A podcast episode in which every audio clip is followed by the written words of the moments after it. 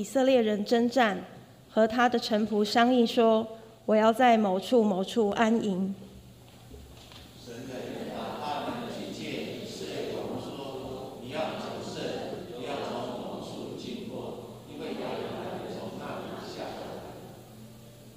以色列王差人去窥探神人所告诉、所警戒他去的地方，就防备未受其害，不止一两次。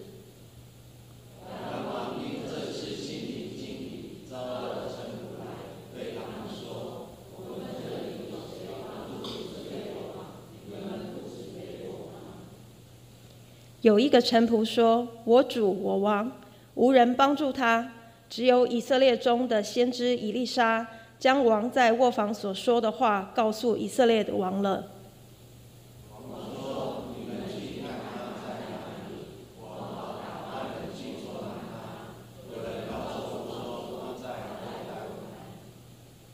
王就打发车马和大军往那里去。夜间到了，围困那城。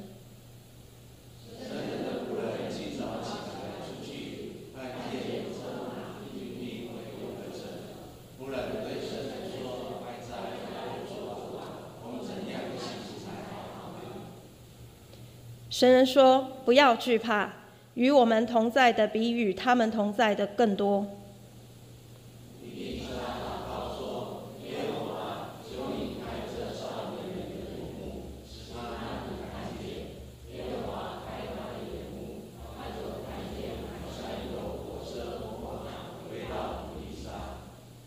起身，敌人下到以丽莎那里，以丽莎祷告耶和华说。求你使这些人的眼目昏迷，耶和华就照以丽莎的话，使他们的眼目昏迷。今天讲到的题目是开启心灵的眼睛。我们请本堂林荣仁牧师。亲爱家人，大家平安。天气非常寒冷，但是我们依然跟隔壁人后面的一起祝说：愿神温暖你的心。我们再次来做一个祷告。既然父神谢谢恩典，天气寒冷，下着雨，无法阻挡我们热情的心来敬拜神的心。因为我们深深相信，当我们越敬拜的时候，我们的心越火热；当我们越祷告的时候，我们的心越火热；当我们越赞美的时候，我们的心越火热。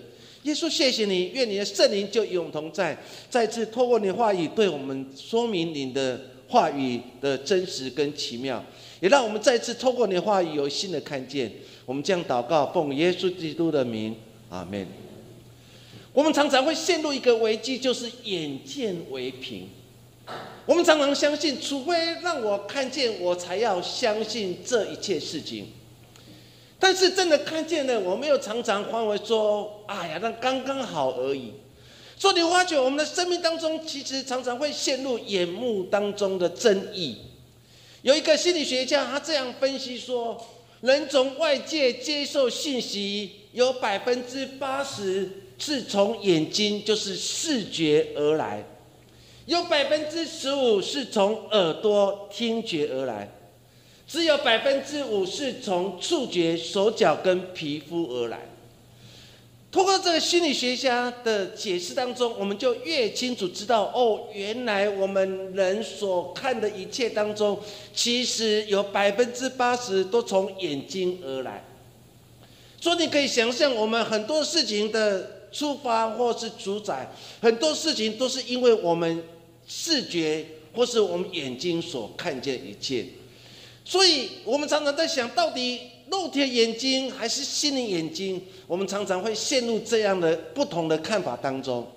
作为一个基督徒，我们常常在这个时代当中，不是用肉体眼睛去看世界，而是用心灵眼睛去看世界。我特别举一个美国盲人，他是一个自闭学的学者，他也是一个钢琴家，叫莱斯姆·南姆克。这个人一出生的时候，其实医生诊断说他是一个早产儿。不止如此，他还有青光眼，还是一个脑性麻痹的患者。医生诊断的过程当中，他还是一个脑部已经受了损伤的人。现在家人，当一个医生对一个家人或是爸爸妈妈说，你生的孩子当中是一个早产的，是一个青光眼，是一个脑性麻痹，是一个脑损伤的人，很多母亲就开始烦恼忧愁，甚至流下眼泪，不知道如何来养育这个孩子。来是来李斯的爸爸妈妈，当他听到这样的事情的时候，心里已经有一个念头，就是要放弃这个孩子。当大家都放弃这个孩子的时候，有一个人叫做他的保姆，他就收养了这个孩子。他用信仰去对待这个孩子，他常常在祷告当中，他对上帝说：“上帝啊，你爱世上所有的孩子，即使他是一个早产的，是一个低人的，是一个脑部有损伤、麻痹麻痹人，求你让我有够智慧、去力量、去培育他、去帮助他。”当你去看这个保姆的南姆克，他的生命的过程当中，他知道他要用一个信仰去对待他孩子。当所有人否定这个孩子的时候，我相信这个孩子，上帝既然让他来到世上，应该有一个很奇妙的神的旨意。于是，这个保姆收养了这个这个自闭儿，甚至早产儿之后，用所有的爱去爱这孩子。十几年当中都没有任何变化，但是他不断的去喂养，因为他相信神爱这个孩子，神让我有这个孩子，我要用一个有智慧、有能力，让这个孩子有一个新的人生开始。看似绝望，但是却看见了一个希望。后来，这个兰姆克，他就成为美国一个非常出名的一个自闭学者，也是一个钢琴家。若是你去 YouTube 去搜寻这个人，你就会看见的他的生命当中很多的奥秘。原来一个被放弃的人，当神开启他肉体的眼、心灵的眼睛的时候，他可以弹钢琴，他可以去阅读，甚至他可以去教学，成为很多人帮助。现在家人，有时候我们内在的。属灵眼睛若是蒙蔽的，我们就看不清神的计划在我们生命当中成成就的每一件事情。耶稣曾经在马太福音第六章二十二节、二三节来提醒我们眼睛的明亮。我们一起来用这段经文一起来读：眼睛就是身上的灯，你的眼睛若嘹亮，全身就光明；你的眼睛若昏花，全身就黑暗。你里头的光若黑暗了。那黑暗是何等的大呢？耶稣很清楚说明的，到底我们在这个时代当中，我们所期待是肉体的眼睛还是心灵眼睛？耶稣非常清楚知道说，眼睛就是身上的一盏灯。如果我们的眼睛明亮的、嘹亮的，我们全身就是光明的；但是如果我们眼睛是昏花的，全身是黑暗的。现在家人，有时候我们回想我们过去的生活的每一天当中，有时候当我们内在黑暗的时候，其实都会影响你的言行举止，也包括你所说的每一句话。当你的内在的黑暗被撒旦所掌控的时候，你发觉你所想的、你所说每一句话都是呈现负面，甚至攻击性非常大。说现在家人，有时候当我们看我们四周围的朋友当中，当你好好去了解他们以后，当他的口说了很多攻击话的时候，其实他的内在世界已经呈现了黑暗，他内在世界已经被撒旦所掌控了。说求神帮助我们，我们常常要常常反省自己，常常看我们自己跟神界关系。当我们与神越靠近，内在的世界就越明亮；当我们与世俗越靠近，我们内在就越黑暗。当我们内在黑暗的时候，其实那是一个非常恐怖的事情。你就会成为很容易去攻击别人，很容易去咒诅别人，很容易去埋怨别人的人。耶稣面对当时年代当中，他对当时犹太人再次提醒：为什么你的生命当中有那么多的破口？为什么你们生命当中有那么多的黑暗？就是因为你们眼睛昏花了。求神帮助我们再次检视我们自己的生命，到底我们的属灵、我们肉体的眼睛有明亮吗？当我们肉体属灵眼睛越明亮的时候，其实你会看见的越美好的一面。尤其我们现在所面对的环境当中，到底未来的日子是光明的，还是未来的世界是黑暗的？完全掌握在你如何用你属灵眼睛去看这个世界。我们今天所读的圣经当中一段非常有意思的一段经文：以色列国常常长期被亚兰的军队所辖制，在他们富裕的时候，亚兰军队来了。在他们贫穷的时候，亚兰军队来了。亚兰成为当时北方以色列国一个非常重要的敌人。我们今天所读的经文当中，亚兰王他已经下定决心要来清、来消灭当时的北方的以色列国。他心里想说：“我只要把王给杀掉，这个国家就属于我。”于是他已经派了军队要。埋伏在以色列王所经过的路当中，这件事情，神再次启示了以利沙，叫以利沙跟以色列王讲，不要从某处某地方经过。圣经描写当中，我们王就接到这信息，然后就往另外一条路逃跑了。所以在列王记下第六章十三节到十四节，他这样说：王说：“你们去探他在哪里，我们好打发人去捉拿他。”有人告诉王说：“他在多丹。”王就打发车马和大军往那里去。夜间到了，围困那城。结果以色列王因为以撒提醒他，逃过了一劫。这件事情让当时的亚兰王心里非常的不高兴，他以为他的国家里面或是他的军队有人去泄密，告诉了北方的以色列国。但是其他人就跟王说：“王不是，因为以色列国当中有一个先知叫做以利沙，因为以利沙关系让以色列王逃过这一劫。”这时候王已经下定决心，一定要把这个以以利沙给抓住，所以他就问说：“到底这个人到底在哪里？我们去把他抓起来。”从此以后，以色列王就没有人提醒了。有人就告诉王说：“他住在多丹城。”于是就派了很多的军队，把他啊以丽莎所居所居住的多丹城，然后围起来。通过这段经文当中，我们看见当时的亚兰已经派的大军，已经把多丹城围住了。伊丽莎跟那仆人，他如何来面对这场危机，能逃过这一劫？为什么？因为亚兰王已经下定决心要把他除尽而后快。我们通过今天的经文当中，其实有很多点可以让我们一起来分享。第一点就是。谁才是我们真正的依靠？列王记下第六章十一节到十二节，我们来看经文所说的：亚兰王因这事心里惊疑，招了臣仆来，对他们说：“我们这里有谁帮助以色列王？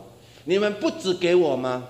十二节说：“有一个臣仆说，我主我王没有人帮助他，只有以色列中的先知以利沙。”将王在卧室所说的话告诉以色列王。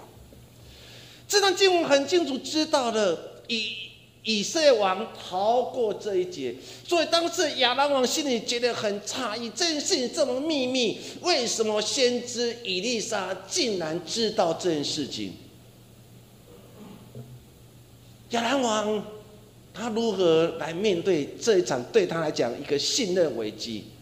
当时的以利沙又如何来面对亚兰王已经派的大军要把他给消灭掉？通过这段经文当中，我们很清楚知道，当时发生的事情，那就是北方的以色列王其实根本不知道亚兰王已经要在半路上来击杀他。亚兰王他已经下定决心要侵略北方的以色列国。但是以色列王竟然不知道他所面对的危机。亲爱的家人，当你看到这段经文当中，我们就很深的反省：我们是不是也常常会陷入危机一来，我们不知道该怎么办，或是危机一来，谁才是你我真正的依靠？圣经很清楚的描写到当时的北方以色列王。他根本不知道危机已经来临了，危机已经迫近了。亚兰王已经在半路上已经派了大军要埋伏来杀他，当时的以色列王根本就不知道危机已经靠近了。人常常最危险的时候，当你不知道危机已经靠近的时候，其实你已经陷入那个生死存亡的时刻。以色列王就是如此，不是吗？他陷入这个危机里面。他如何来面对这场的危机？圣经当中也曾经记载类似的故事，就是彼得，彼得跟耶稣之间，当耶稣走在海面上的时候，这时候的彼得好期待，他也跟主耶稣一样，他也期待说：“我既然是耶稣的大弟子，我应该也能走在海面上。”于是他就要求说：“主啊！”让我有机会靠近你的身旁，意思说我可以从船上跳下来靠近耶稣。彼得这时候想要呈现的一件事情，就是他就是一个大弟子，他就是一个领导者，他相信他一定有办法，也可以走在海面上。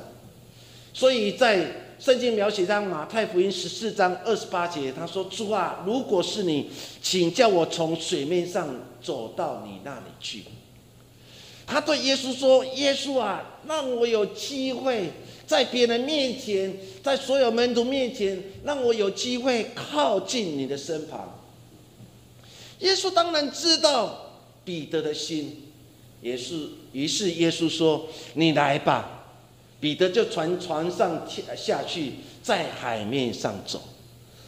你可以想象，彼得那时候真的蛮有信心，于是他就真的从船上的跳了下去，然后一步一步的靠近耶稣。现在家人，你可以想象当时那个情景，当彼得跳下去的时候，他或许会回头一看，你看吧。你看吧，我就是这么有信心的你。你看吧，我就是耶稣的大弟子。你看吧，我可以跟耶稣一样走在海面上。你可以想象当时彼得跳下去那那种喜悦、那种欢欣、那个不可一世的精神。他相信我就是大弟子，我可以跟耶稣一样走在海面上。他一步一步靠近耶稣，当他以欢喜。的心靠近耶稣，这时候他又看到左右两边的时候是狂风又巨浪，就在这时候他害怕了，他又陷入那个危机里面了。因为他看见他自己在海面上，旁边又是狂风巨浪，似乎已经慢慢的靠近了，要把他吞灭下。当他眼睛去看左右的环境的时候，他已经失去信心，他已经失去对主耶稣基督的信心。圣经描写说，这时候他就沉了下去。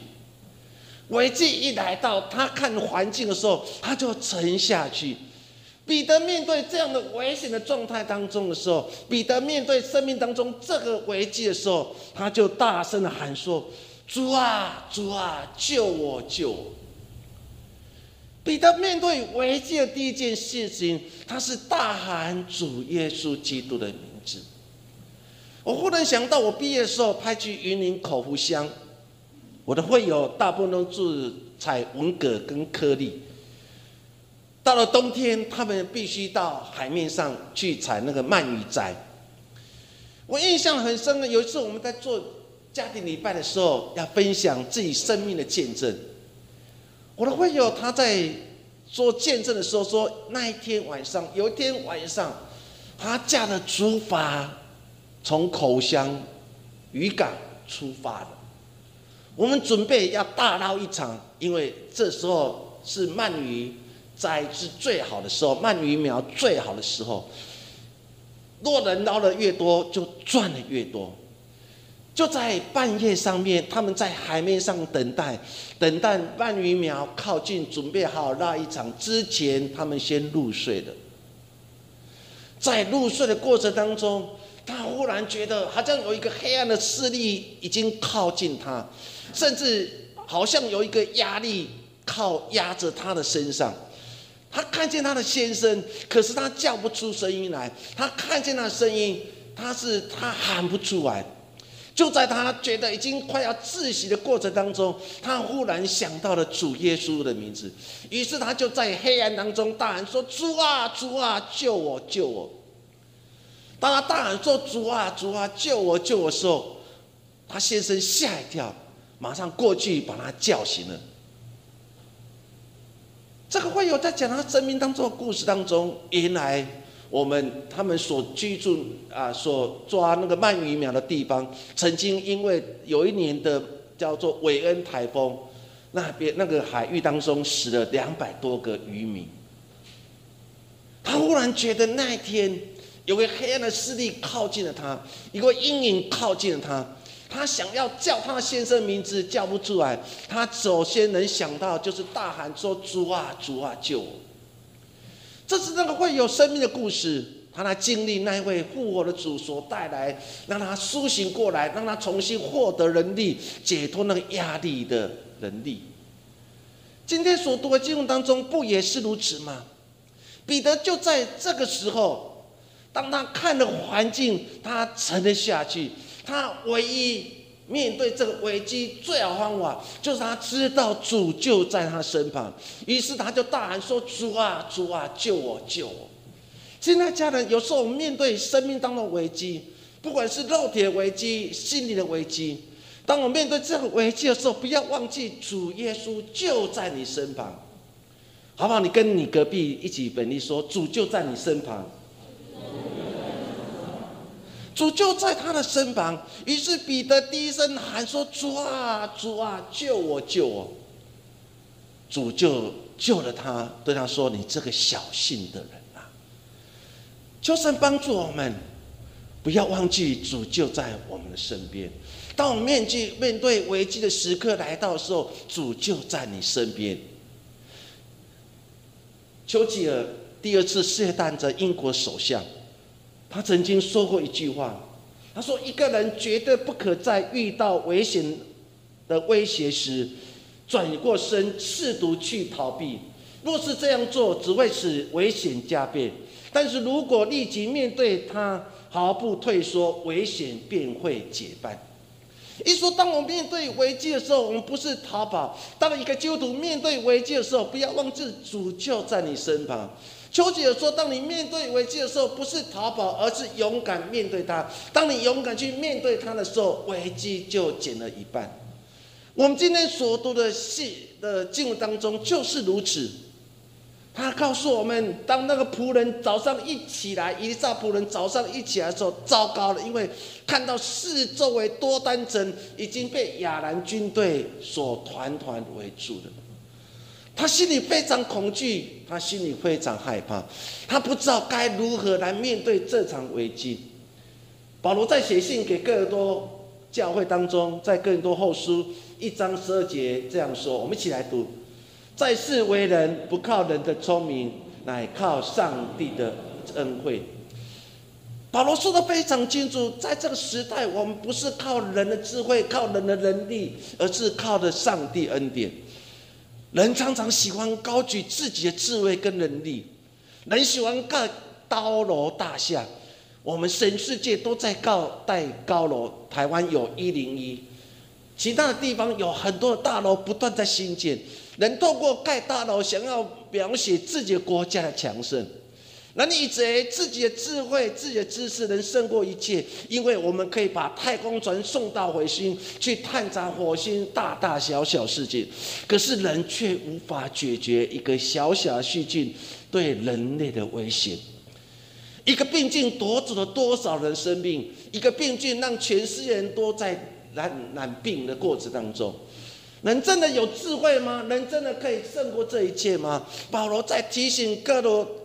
哥林多教会盖茨跟他们讲说：“你们以为你们自己有很多的属灵能力，你们会看异象，你们也会说方言，但是你们却忘记了这一切都是上帝所给予的。”于是保罗再次提醒各哥林多教会说：“在世为人，不是靠你的聪明，而是靠上帝恩典。”亲爱的家人，求神帮助我们，让我们知道这个时代不是靠自己的聪明来自夸，乃是靠上帝恩典帮人成事。撒加利亚书第四章第六节，我们一起来读。万军之耶和华说：“不是依靠势力，不是依靠才能，乃是依靠我的灵，方能成事。”撒加利亚说的非常清楚，不是依靠你的势力、你的能力，而是靠着上帝的人的灵，才能成就这一切的事。伊丽莎看见了，伊丽莎仆人并没有看见。说：“亲爱的家人，在人生路上，谁才是你我真正的依靠呢？”我们再次来看经文当中所描写的，就是要学习开启心灵的眼睛。第六章十六节到十七节当中这样说：神人说，以丽莎说，不要惧怕，与我们同在的比与他们同在的更多。以利沙的祷告说：耶和华，求你开这少年人的眼目，使他能看见。耶和华开他眼目，他就看见满山有火车火马围绕着伊丽莎。这个仆人一早起来。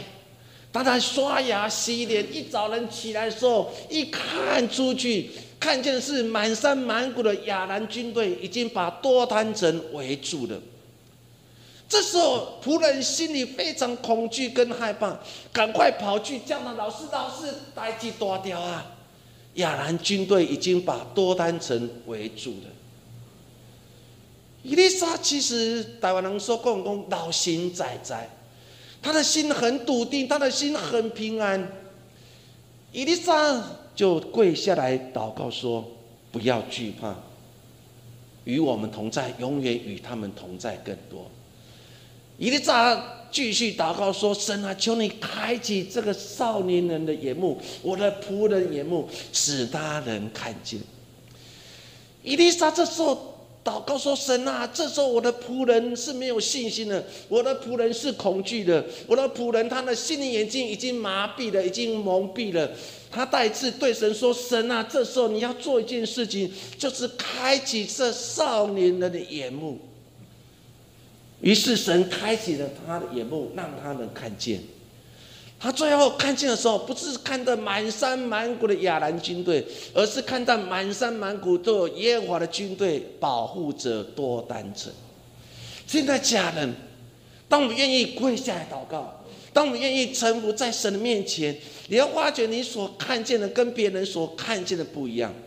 本来伊丽莎的仆人所看见的是满山满谷的亚兰的军队。当伊丽莎祷告之后，神开启他的眼睛，他却看见了满山满谷都是耶和华的军队。现在家人，当你透过这样的经文当中，你就会看见了几件事情。当你看环境，你会恐惧，如同伊丽莎的仆人，他看见了亚兰军队把他们所住的地方给围困了。可是伊丽莎，当他定睛看神的时候，他的心中有平安的，他看见的是满山满谷耶和华的军队，把他们围住的，帮助了他们，一定可以度过这场危机。现在家人，有时候问我们自己：我到底是伊丽莎，还是我是伊丽莎的仆人？伊丽莎，他看见了神与他同在，他看见了信心。伊丽莎的仆人，他看见的是恐惧。他一大早起来，看见的是满山满谷的亚兰的军队。亲爱家人，信仰最奥秘的地方就在如此。我们在每天早上起来第一件事情，你是看见信心，还是看见了恐惧？很多时候，我们早上一起来所看见的，常常是恐惧。寒冷一天。甚至下着雨一天，我们常常是看见的恐惧，看见的害怕。但是有谁在这时代当中看见了信心？尤其我们现在疫情可能也慢慢要走下坡了，或许常常会有突发性的感染，但是这些的事情都再次考验着我们，到底我们是看环境。我们看环境，我们自然就会看到恐惧；但是当我们看见神的时候，你自然就会看见信心。求神帮助我们，如同伊丽莎跟那仆人。不一样的地方，一个有神同在的人，他所看见是信心，自然他看见这些绝对不是亚兰军队，而是看到亚兰军队背后的上帝的军队满山满谷的保护着他。一定要在仆人用肉体的眼睛去看这一切，他当然看见的满山满谷的亚兰军队，但是他看不见后面耶和华的军队。现在家人今天所看见的是满山满谷世俗的军队，还是你看见的满山满谷是耶和华的军队呢？在我们信仰当中，求神开启我们每个信仰的眼目，你让你看见，在你背后的永远比现在的困难更大。不要忘记了，在背后保护着你的上帝，一定胜过撒旦一切势力。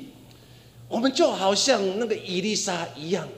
我们看见的是后面那更大、要做更美的事情、更强壮的耶和华的军队。当我们愿意打开心的眼睛，软弱是因为我们永远只看见困难，没有看见上帝。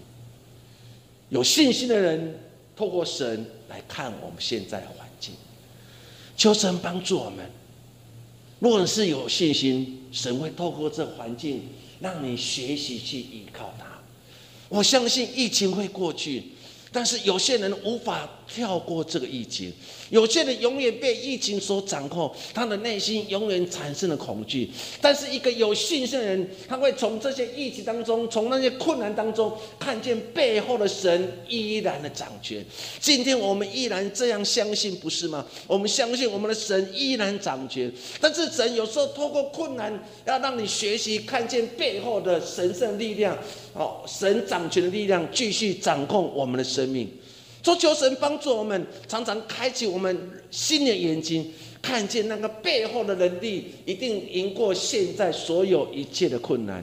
诗篇二十五篇十五节，我们一起来读：我的眼目时常仰望耶和华，因为他必将我的脚从网里拉出来。诗人说的很清楚：当我的眼睛仰望耶和华的时候，当我陷在网络里面的时候，我的神会把我从那网络当中给救拔出来。我们现在或许陷入个网络里面，我们现在一个。困难里面，我们不断的呼喊主啊主啊救我！不要忘记，当你愿意呼喊主啊主啊救我的时候，当你愿意学习定睛在耶稣基督的身上的时候，他会从把你从网络当中给救拔出来。但先决的条件就是，我的眼目要时常仰望耶和。就是帮助我们开启我们肉心灵的眼睛，让我们学习定睛在神的身上。纵使我们现在很多的困难、很多的危险、很多的危机，但不要忘记，神永远与我们同在。所以，当你属灵眼睛一打开，你会看见与我们同在，比仇敌、比困难、比危机同在的更多。就是帮助我们在座的每位弟兄姐妹跟家人。二零二二年，我相信。我们的神依然与我们同在，我们相信我们神的势力一定赢过那些仇敌、那些困难、那些危机。当你愿意呼喊主的名的时候，今天的经文当中非常简单，在描写伊丽莎跟那仆人跟亚兰军队之间的故事，小小一段的故事，却再次提醒我们，我们生命当中也会面对不同的势力来围困我。可能是黑暗的势力，可能是地位的势力，可能是财富势力，可能是人的势力。不同势力常常会围困着你，让你陷在一个网络里面，让你不知道如何自处，你的心就害怕，你就会恐惧。但不要忘记，与我们同在的，永远与他们同在还要多。我们相信我们的神继续掌权，不是吗？求神帮助我们。用属灵眼睛去看这时代，你就会看见你的生命当中有更多更美好事情。若你现在面对危机，若你们现在面对选择，你要安静下来，你要再次对神说：“神啊，求你开启我眼睛，让我看见与我同在，永远与那些仇敌同在还要多。”这是我们信仰的美。求神助我们。我们来做个祷告，亲爱的父神，谢谢你，再次透过伊丽莎的故事、圣经的描写，让我们看见，当危险来到，当危机来到，我们到底看见了什么？我们常常看见的仇敌很多，我们常常看见的诅咒很多，我们常常看见的不平安很多。我们常常看见的恐惧很多，但是有谁能看见我们的神的能力永远是最大、最美、最好的？主啊，求你开启我们所有弟兄姐妹的眼睛，在这时代当中，越危险的时候越靠近神，越危险的时候越呼求神，尤其。在这疫情的年代当中，求神帮助我们不受疫情影响，依然的全心全意的依靠。耶稣，谢谢你，我们将祷告奉。